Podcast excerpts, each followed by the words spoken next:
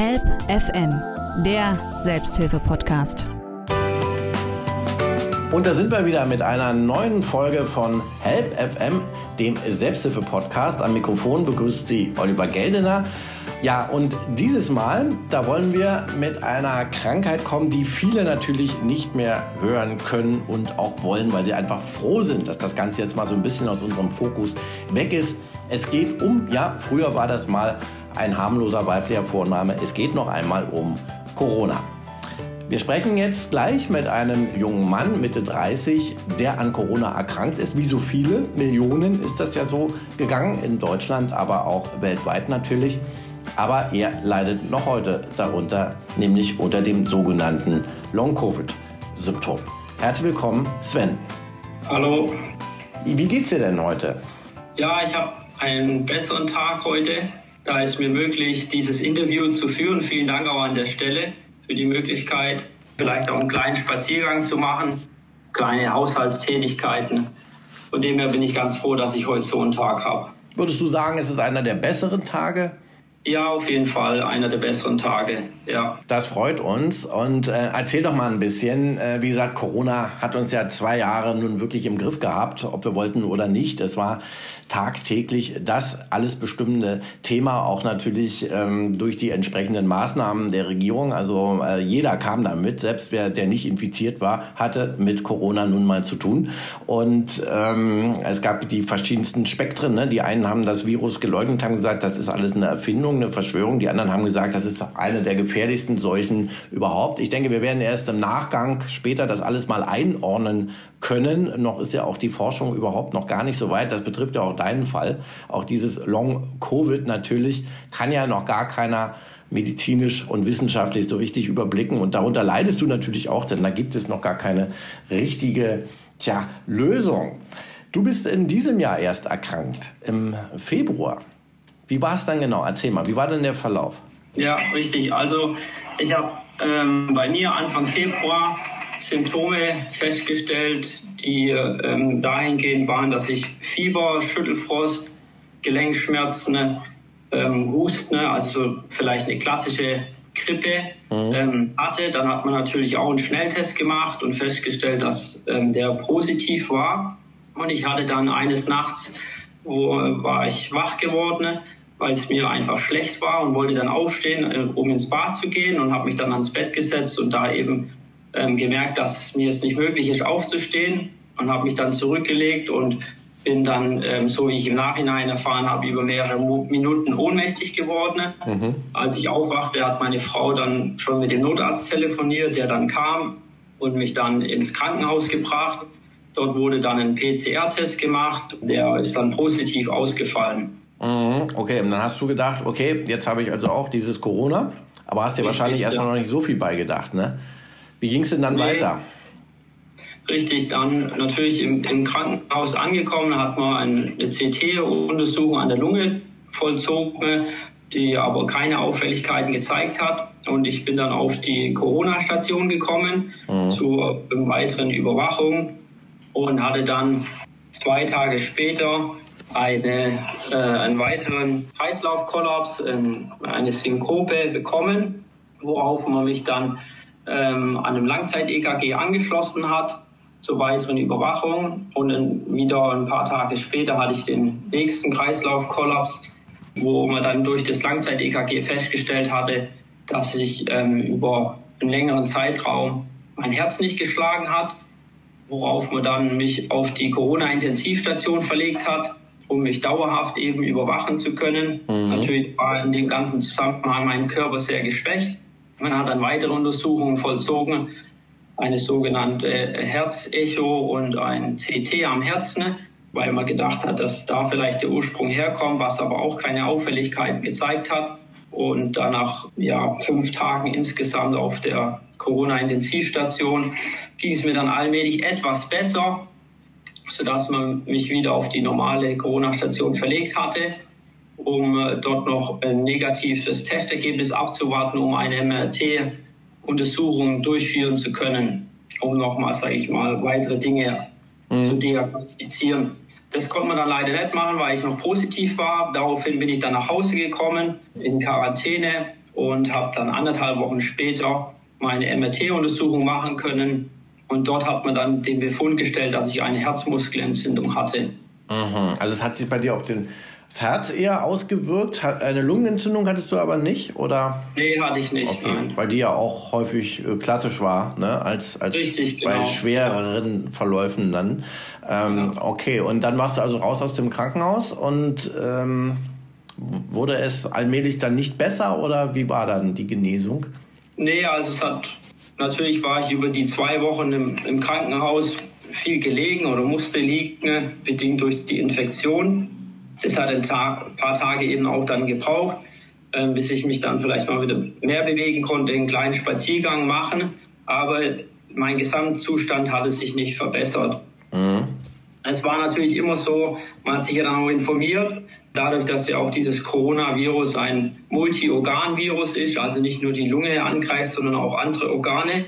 Ähm, und man das vermehrt vernommen hatte, dass eben dadurch auch Herzmuskelentzündungen entstehen können. Das natürlich noch im Raum, weil man das eben ausschließen kann durch eine MRT-Untersuchung. Das war dann bei uns der Fall, dass der ähm, Oberarzt der Kardiologie das eben festgestellt hatte, dass eine Herzmuskelentzündung da war. Und es war dann auch der Punkt für uns, okay, die war da, ist jetzt nicht mehr. Was ist das denn dann, was die ähm, Symptome, die man dann eben nach dem Krankenhaus entwickelt hat, herbeiführen? Also zum Beispiel diese starke Erschöpfung.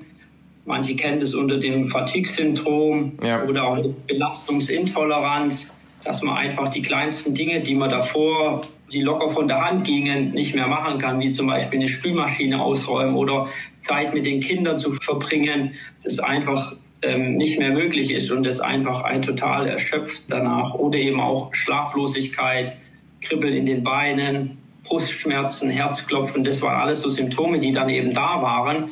Und dann eben auch der Oberarzt genannt hat, dass es wohl Long-Covid sein kann oder sogar ist. Mhm. Genau, also es sind ja diese typischen Symptome, die wir unter Long-Covid dann zusammengefasst werden. Also du hast schon angesprochen, dieses Fatigue-Syndrom, also so eine andauernde Erschöpfung, so eine Müdigkeit. Das ist im Grunde so eine, eine Krankheit, die nicht weggehen möchte oder wie die zweite Krankheit nach der ersten Krankheit. Ne? Weil gab es ja. dann mal so einen Moment der Genesung, also wo du dann aus dem Bett aufstehen konntest oder hat sich das eigentlich bei dir wie so ein langgezogener Kaugummi bis heute gezogen? Weil wir reden ja jetzt auch schon über einen Zeitraum von über einem Vierteljahr. Ja, richtig man hat ja immer so diesen, sag ich mal, linearen aufsteigenden Krankheitsverlauf, bei mhm. den meisten Krankheiten zumindest, dass es so tagtäglich oder wochenweise besser wird. Jetzt bei dieser Long- oder Post-Covid-Geschichte ist es nicht so der Fall. Man hat eine Abwechslung von besseren und schlechteren Tagen. Und dann waren doch auch durchaus mal bessere Tage, wo man, mhm. wo man auch manchmal gespürt hat, okay, irgendwie geht es einem jetzt doch besser und man hat dadurch eben nochmal andere Möglichkeiten, wie schon erwähnt, vielleicht mal einen Spaziergang zu machen oder doch mal Zeit auch mit den Kindern wieder zu verbringen. Aber das ist immer im, im Wechsel mit schlechteren Tagen. Also man spricht da auch in diese Geschichte von sogenannten Pacing oder auch ein Crash, dass man sich eben da versucht einfach anzupassen und nicht zu viel zu machen, damit man nicht in diesen Crash kommt, dass man wieder schlechtere Tage mhm. ähm, hat.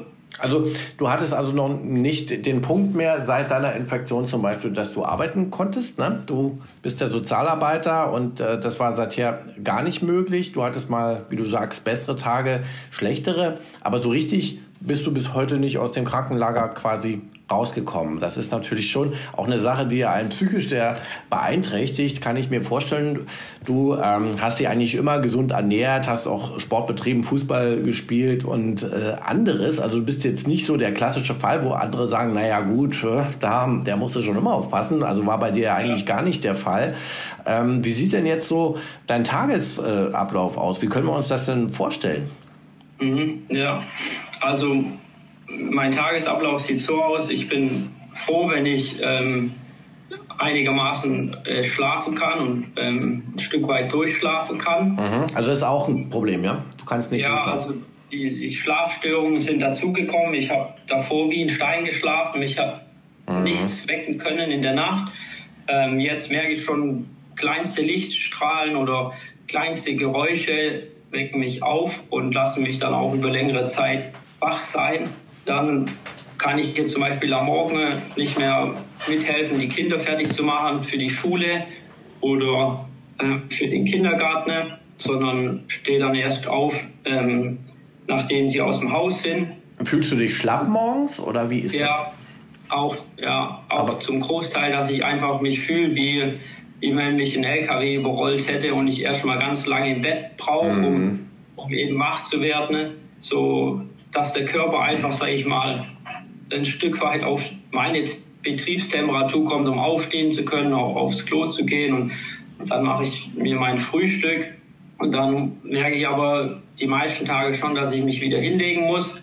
Ähm, verbringe eben dann viel Zeit im Bett oder auf dem Sofa. Und dann genau isst man zum Mittag eine Kleinigkeit und macht dann auch seinen Mittagsschlaf, weil man doch an den schlechten Tagen, die überwiegend sind, einfach merkt, dass man es braucht. Genau, dann ist man schon am Nachmittag, begrüßt die Kinder, wenn sie wieder von der Schule und vom Kindergarten kommt, ist manchmal mit denen zu Abend. Ja. Hin und wieder kann man eine Geschichte vorlesen und dann ist der Tag auch wieder rum. Ja. Also alles wie in Zeitlupe, ne? alles viel, viel, viel langsamer als du es früher kanntest und also du bist halt überhaupt nicht belastbar. Also das äh, passt da voll. Natürlich diese Beschreibung. Help FM, der Selbsthilfe-Podcast. Hast du auch irgendwelche Schmerzen oder so, die dazukommen? Manche klagen ja über Muskelschmerzen zum Beispiel.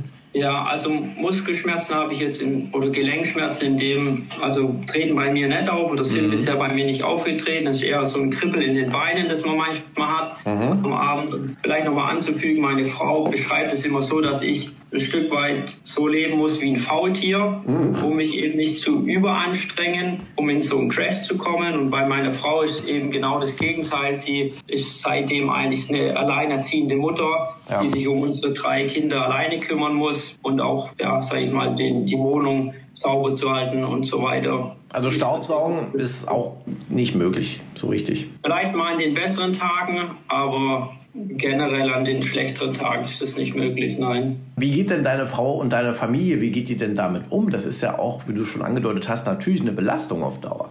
Ja, richtig, ja. Also bei meiner Frau ist natürlich auch, hängt oft mit meinen Tagen auch zusammen oder mit meinem Zustand. Nicht nur und ist natürlich auch die Gesamtsituation belastend für sie, mich so zu sehen in dem Zustand. Ja und auch vielleicht mit dieser Hoffnungslosigkeit, weil es eben noch keine Medikamente oder Therapieform gibt, die die Ursache bekämpft. Das fällt natürlich auch ihr schwer.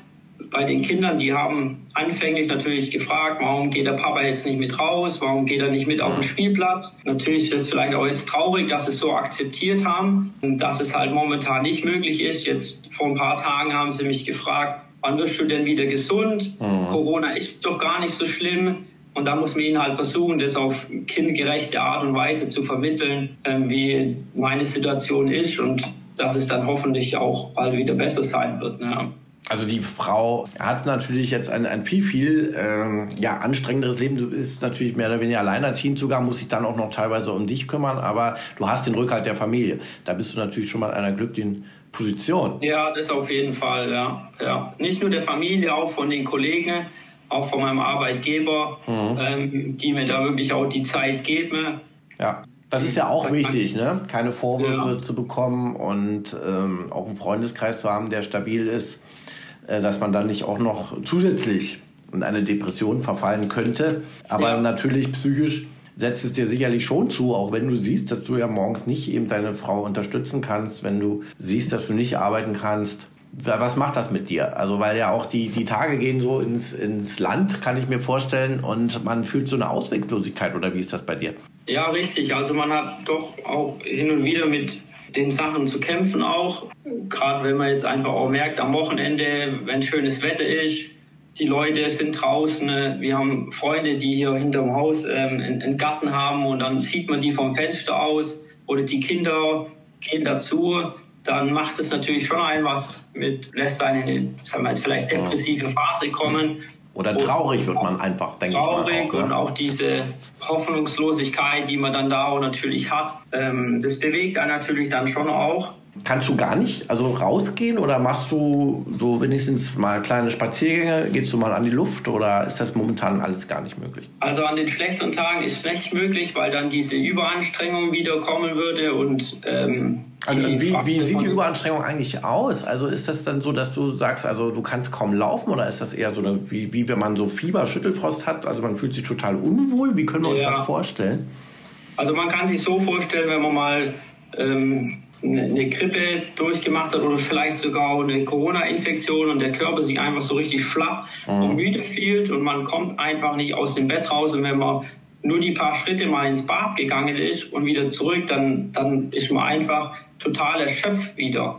Und so kann man sich das vielleicht ein Stück weit vorstellen an den schlechteren Tagen. Ja. Ähm, ja, jeder Schritt kostet eine Anstrengung, auch wenn, wenn man die besseren Tage hat und dann mal einen kleinen Spaziergang vielleicht von 10, 15 Minuten macht, selbst das sind manche Schritte einfach schon, schon, die man wirklich bewusst machen muss, weil man einfach merkt, der Körper ist, ist total ermüdet und erschöpft. Auch Treppe steigen ist ja immer so ein Thema auch, ne, bei Long Covid und da du es ja auch, eh, bei dir hat es sich ja stark aufs Herz ausgeübt. Ja. Äh, wie, wie ist das da? Kannst du da äh, überhaupt diese Belastung machen? Treppe steigen oder wie sieht das aus?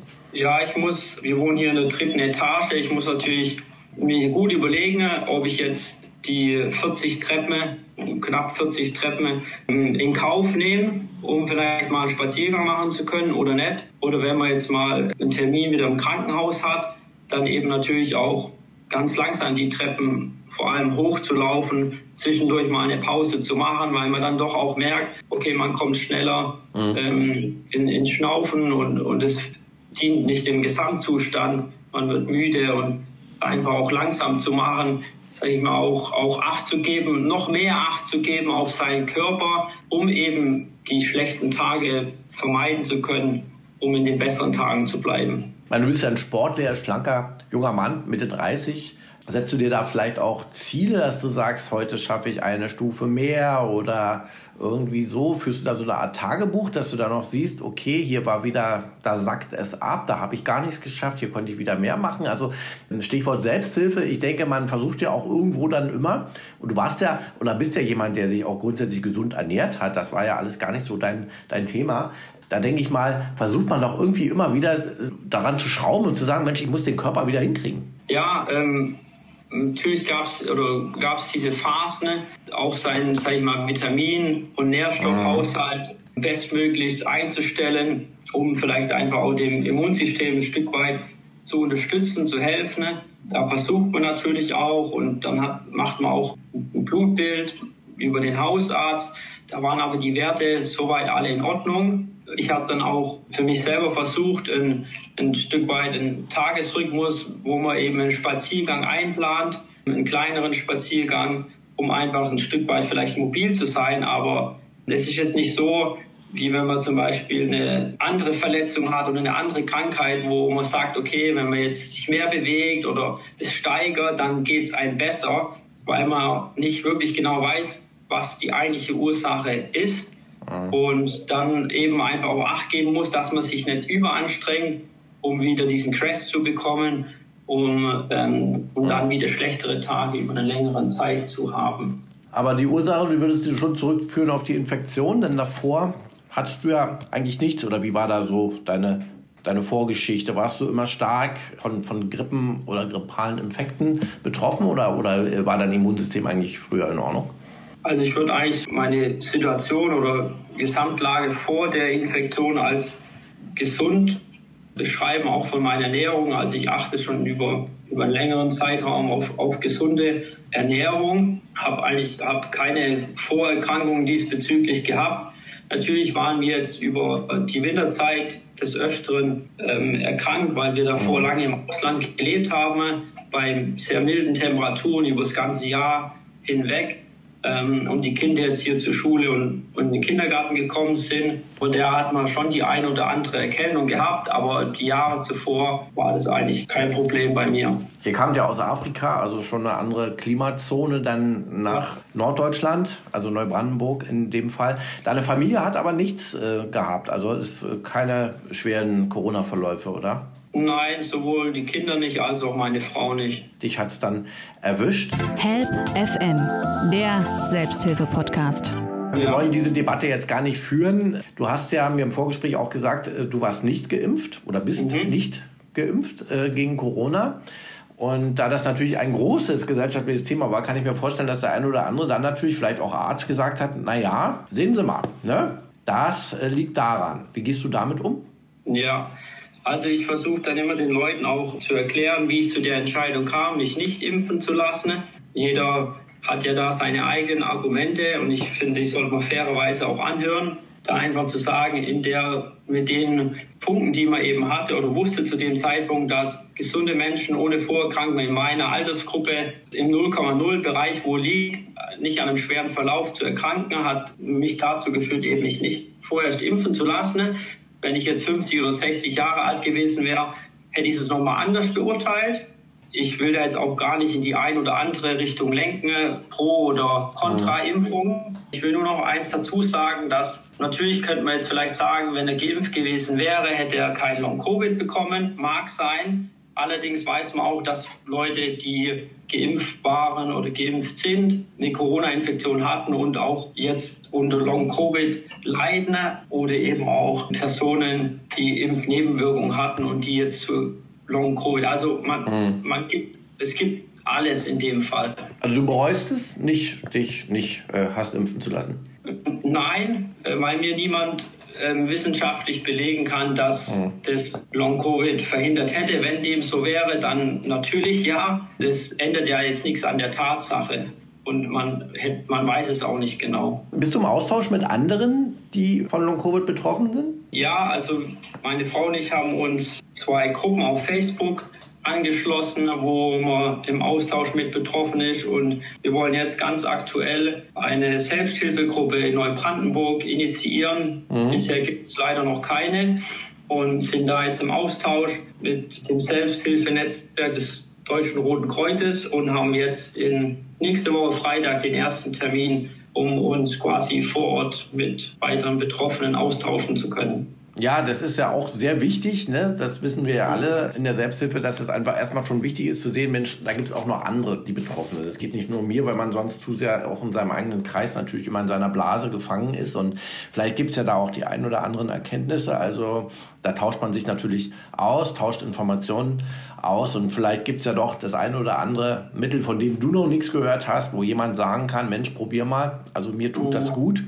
Und in jedem Fall, denke ich mal, wird es euch allen gut tun und vielleicht auch mal dann gemeinsam so etwas zu machen, wo man sich sonst schwerer aufrafft. Natürlich, wenn es einem so geht, wie du es beschrieben hast, nämlich vielleicht mal sagt, Mensch, lasst uns mal zusammen zehn Minuten durch den Park gehen und daraus werden dann vielleicht fünf Minuten länger, weil es dann doch in der Gruppe anders ist. Also da gibt es ja so mhm. immer diese sozialen natürlich Dynamiken. Und äh, da wünschen wir euch viel Erfolg natürlich hier von Potsdam okay. aus Richtung Neubrandenburg. Äh, es ist ja ein deutschlandweites Thema und äh, wie es ja eingangs sagte, es ist halt auch noch gar nicht erforscht. Es gibt auch noch nicht das, das Medikament, Mhm. Oder vielleicht auch den Impfstoff oder was auch immer gegen ja. Covid. Ähm, da hofft ihr natürlich drauf. Was auch immer wieder angeboten wird, sind Kuren oder so Reha-Aufenthalte. Ist das für dich ein Thema? Ja, also ich habe mich da natürlich auch angefragt, ob eine, ein Kuraufenthalt bei mir genehmigt werden kann. Die Bestätigung habe ich jetzt bekommen.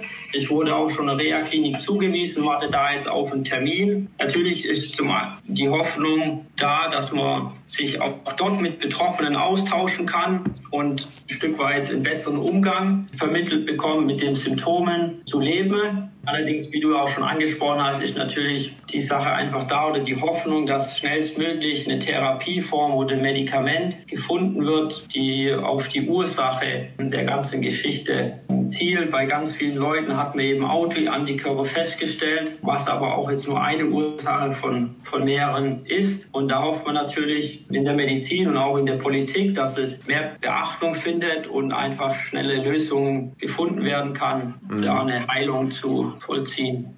Was würdest du dir da erhoffen, konkret von der Politik? Also ich habe jetzt auch schon oder war schon im Austausch und habe natürlich die ein oder andere Mail an manche Politiker und ans Ministerium für Gesundheit geschrieben. Und die Hoffnung ist einfach oder der Wunsch wäre da, dass es mehr Beachtung findet und dass da einfach, sage ich mal, mehr Fördergelder, Fördermittel gezielt in verschiedene Projekte investiert wird. Es gibt einen kleinen, wie ich finde, einen kleinen Betrag, der da bewilligt wurde. Aber ich denke, da sollte man auch im, im sag ich mal, Verhältnis zu dem, wie viele Leute davon betroffen sind und auch welchen volkswirtschaftlichen Schaden dadurch entsteht, besser im Blick behalten, ne? weil es gibt ziemlich viele Leute, die davon betroffen sind, auch arbeitsunfähig sind und das natürlich natürlich auch für den Staat volkswirtschaftliche Schäden hat oder auch die Krankenkassen oder auch die deutsche Rentenversicherung, die ja eben die Kuraufenthalte bewilligten, da enorme Auslagen zu verzeichnen haben. Ja klar, das ist in der Tat, das ist auch ein großer Kostenfaktor in vielerlei Hinsicht, nicht sowohl für die ja. Kassen wie auch natürlich für die Wirtschaft durch den Ausfall der Arbeitskräfte. Das sieht man ja auch schon in deinem Fall. Und es gibt ja andere, die noch viel länger raus sind aus ihrem normalen Alltag. Und ähm, ja, ich bewundere das auch ein Stück weit, wie du damit umgehst, weil das natürlich auch eine Situation ist, wo, wo man ja noch gar keine Lösung so richtig weiß. Und jeden Tag merkst du immer wieder doch schon morgens, oh Gott, und es ist wieder ich fühle mich nicht gut und es wird eher ein schlechterer Tag. Damit muss man auch erstmal umgehen. Ja, richtig. Man am, Anfang hat man natürlich so wochenweise die Hoffnung, dass es besser wird. Die schwindet ein Stück weit mit jeder Hoffnung. Man findet sich mhm. oder man muss sich ja irgendwie damit auch ähm, arrangieren oder abfinden. Natürlich besteht der Wunsch, dass es von selber, es gibt ja auch einzelne Fälle, wo es dann nach mehreren Monaten oder nach einem Jahr dann von selber auf wundersame Weise irgendwie dann sich legt und man dann wieder gesund wird. Aber äh, natürlich weiß man das nicht und kann sich nur wünschen und hoffen. Natürlich wird die Sicht nochmal besser werden, wenn es eben ein Medikament gibt oder eine Therapieform. Und da muss man halt, ja, so blöd sich anhört, einfach warten. Da äh, würdest du den Fokus drauf legen, dass du sagst, vielleicht gibt es das, das Mittel dagegen, weil du selber jetzt ja, nicht die Möglichkeit ja. siehst. Hm, genau. Ja.